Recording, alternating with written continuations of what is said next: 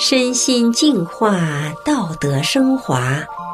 现在是明慧广播电台的修炼故事节目。听众朋友您好，我是雪莉。今天要跟您分享的故事是：答应复婚的妈妈成了爸爸死里逃生的关键。故事的主人公在上中学的时候，他父亲随波逐流，在外面沾花惹草。被他母亲知道了，最终导致了他父母的离婚。多年以后，就在他大学即将毕业的时候，他父亲不但一身的恶习没改，还欠了一屁股的债。在这样的情况下，还向他的母亲提出了复婚。然而命运太奇妙了，答应复婚的母亲，日后却成了父亲从鬼门关逃出升天的关键。下面就让我们来听听他们家的故事吧。就叫我小婷吧。大概从我上小学五六年级起，爸爸留给我的印象就越来越差，在感情上，我和爸爸也越来越疏离。他经常不是招呼一帮人来家里喝酒划拳，就是打麻将到半夜，弄得满屋子烟味儿。妈妈还得忙前忙后给他们做饭。每次爸爸半夜喝得烂醉回来耍酒疯，一边骂一边吐得满地，我总会被惊醒。然后害怕的把头蒙在被子里，什么声音都不想听到。读初二那年，爸妈的婚姻走到了尽头，因为爸爸在舞厅嫖娼的事被妈妈知道了。妈妈是个眼里容不下沙子的人，对爸爸嫖娼绝不容忍。当时妈妈问我，对于离婚啥意见，想跟谁生活？我几乎没有犹豫地说，我跟你。对父母的离婚，我打心眼里高兴。毫无惋惜，爸爸不回家，这个家就清静了。然而，刚和爸爸离婚那段时间，生活的压力让妈妈身心疲惫，她的三叉神经痛已经让她觉得人活着没意思，神经衰弱又让她得靠大量的安眠药才能入睡。她曾经对我说，好几次想过要自杀，但是每次都是因为我年纪还小，实在割舍不下。后来，妈妈修炼了法轮功，她的日子才有了根本性的变化。妈妈的三叉神经痛、神经衰弱、心脏病，在练功初期就都好了。妈妈三十多岁的时候，还因为结节性甲状腺囊肿手术过一次，但两年后囊肿又长了出来。听说这种病去不了根，还容易癌变。妈妈的一个同事就因为这个病癌变去世了。妈妈修炼了法轮功后，比鸡蛋大的肿块不但没再发展，还变小到几乎看不出来了。妈妈从此再没为吃药看病花过一分钱。亲朋好友们都为妈妈的变化感到神奇，而我们的生活也渐渐活出了光彩。我即将大学毕业，可以开始工作自立。妈妈也有自己的房子，有退休工资，马上就可以自在的过她的下半生。那时候，妈妈已经和爸爸离婚八年了。然而，就在这时，妈妈却突然说：“爸爸提出想复婚。”那时，爸爸欠了一屁股债，还沾染着许多坏习气。听到妈妈说爸爸想复婚，我和亲戚们都强烈的反对。我原本以为，按妈妈的洁身自好和做事的决绝，就算爸爸再后悔，他也不会原谅的。当年因为警察找到家里要找爸爸去问话，妈妈才知道了爸爸在舞厅嫖娼的事。知道后，妈妈没有哭闹纠缠，没跟任何人商量一下，第一时间毫不犹豫的就提出离婚，甚至连爸爸以死相逼都没能改变。这就是我印象中刚强倔强的妈妈。但现在的妈妈却出乎我意料之外。妈妈说。其实爸爸这个人以前很好，他始终很顾家，挣的钱都交给妈妈，家里的事也都听妈妈的。爸爸虽然后来慢慢学坏，沾染了很多坏的习气，一直瞒着妈妈在外面沾花惹草，却从没想过要和妈妈离婚。妈妈连犹豫都没犹豫，坚决离婚，让爸爸非常后悔自己的所作所为。妈妈还说了我自己几乎都忘记的事。其实从我出生起，爸爸就很疼我，哄我时特别有耐心，我刚上小学时，爸爸天天去学校接我放学。爸爸打心里疼我，只是他文化不高，不像一般有文化的父亲那样能说出很多道理来。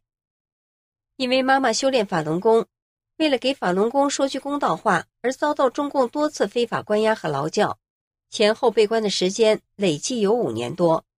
当时在法轮功遭到铺天盖地的迫害抹黑，法轮功学员们遭受最严酷迫害的期间，很多人都躲得远远的。尽管那时爸妈早就离婚了，但爸爸却一直坚持去看妈妈，有时喝点酒就去公安局和政府大闹，让他们放人。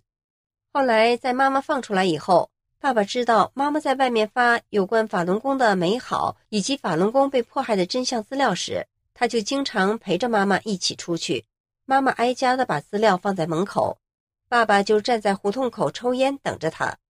偶尔有人路过，看着爸爸抽着烟，瞪个眼睛瞅人，就赶紧走开了。爸爸这么做都是为了保护妈妈，避免妈妈被中共的便衣绑架。妈妈说。这让他看到了爸爸人性中难能可贵的道义和善良。提起离婚的事，妈妈说，修炼法轮大法后，她才发觉，其实离婚也有他自己的错，因为自己以前脾气大、自私，家里什么事都要自己说了算，爸爸也只能顺着他，所以经常受他的压制。而且，如果在得知爸爸嫖娼时，他能退让一步，以善心宽容，这个家就不会散。而如果不离婚，以爸爸特别顾家的个性，我们家的生活会一直不错。妈妈说，如果不复婚，我们娘俩的确可以清静自在的过日子。可是没人管爸爸。这些年，爸爸在社会上沾染的恶习会越学越坏。而如果复婚，爸爸有了归宿，并且在妈妈修炼大法的环境中，不至于继续堕落下去。听到妈妈诉说着她的这些想法，完全没有了以往的怨恨，和她以前的个性相比，简直是翻天覆地的变化。但妈妈同意跟爸爸复婚，也有两个条件：一是爸爸要永远支持妈妈修炼法轮大法；二是爸爸必须和其他女人断绝来往，专一对待婚姻。于是，爸爸妈妈在离婚八年后复婚了，但这是一次不被祝福的复婚。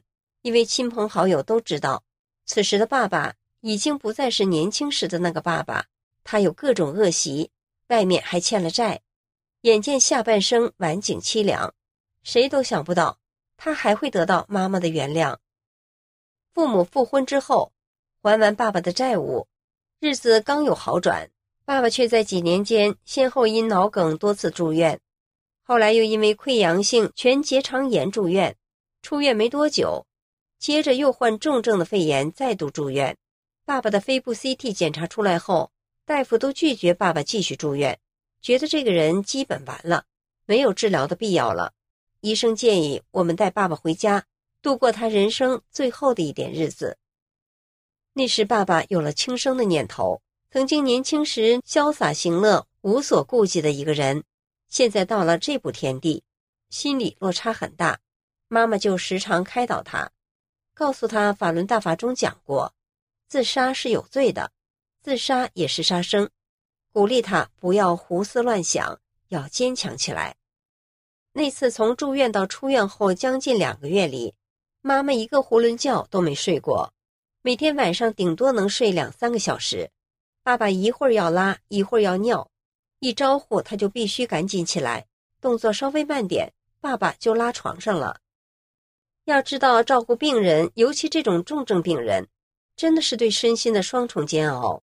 当时我跟同事说了妈妈每天不眠不休照顾爸爸的事，同事立刻说：“你妈身体真好，要是换了我妈，两天就倒下了，血压和心脏都受不了。”可我心里明白，是妈妈修炼了法轮大法，才有这么好的身体和那么顽强的意志，能够度过难关。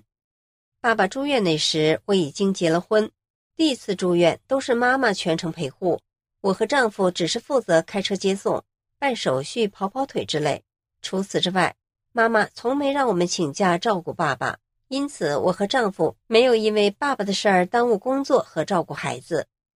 在全结肠炎和重症肺炎的双重打击下，一米八的爸爸受到脱相，眼看就不行了。医院建议让爸爸回家后想吃点啥就吃点啥，可爸爸连喝水都费劲了。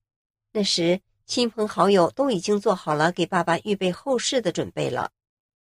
一开始妈妈也觉得爸爸这回真的够呛了，后来妈妈说，修炼人认为人的思想也是很重要的，所以他改变了心态。就只管尽心尽力好好照顾爸爸，而不去想爸爸会怎样，还经常鼓励爸爸，让爸爸多在心里念“法轮大法好，真善人好”。就这样，在妈妈的照顾和鼓励下，被医院判了死刑的爸爸，从靠氧气瓶支撑，到能吃小半碗酱油拌米饭了；从靠着墙坐几分钟，再到能下地走路。现在的爸爸红光满面，声如洪钟。那次康复后，爸爸整个人变得勤劳起来。曾经的他是一个那么爱睡懒觉的人，可现在他天天清晨四点多就起床，每天都练法轮大法的五套功法，雷打不动。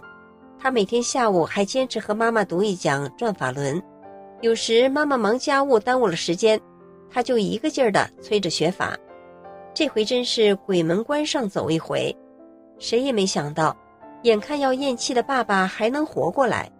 亲戚朋友来看爸爸，都觉得这一前一后的变化简直不可思议。有时我觉得命运很奇妙，想破脑袋我都想象不到，有朝一日，这个曾经半生放浪形骸的爸爸，居然会开始修炼法轮大法，还时不时的用大法中智慧的话。鼓励我前行。回想从妈妈开始修炼法轮大法，至今已有二十四年。多年来，我的学习、工作、生活中的悲欢苦乐恍若一梦。但妈妈修炼后带给这个家巨大的变化，以及他对法轮大法坚如磐石的信念，却始终那样的真实、生动、光彩熠熠。听众朋友，这就是小婷一家的故事。感谢您的收听，我们下次节目再见。